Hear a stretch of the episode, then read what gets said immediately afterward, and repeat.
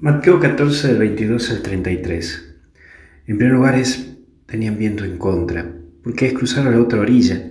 Y Jesús te invita a que enfrentes los desafíos de tu propia vida.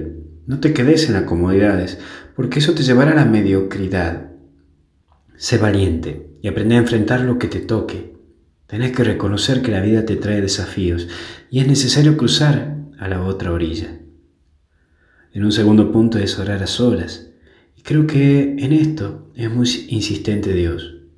No te desanimes ante la adversidad, más bien lucha con tu tiempo de oración y mantén ese cuidado del tiempo de orar, hablar cara a cara con el mismo Dios.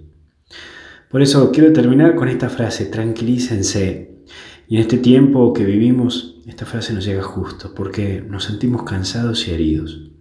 Hoy Dios nos propone calmarnos y tranquilizarnos. Aprender a confiar más en Él, sabiendo que no nos deja solos y nos invita a una aventura, la aventura de vivir en Él. Que Dios te bendiga y te acompañe en el nombre del Padre, del Hijo y del Espíritu Santo. Y hasta el cielo no paramos. Que Dios te bendiga.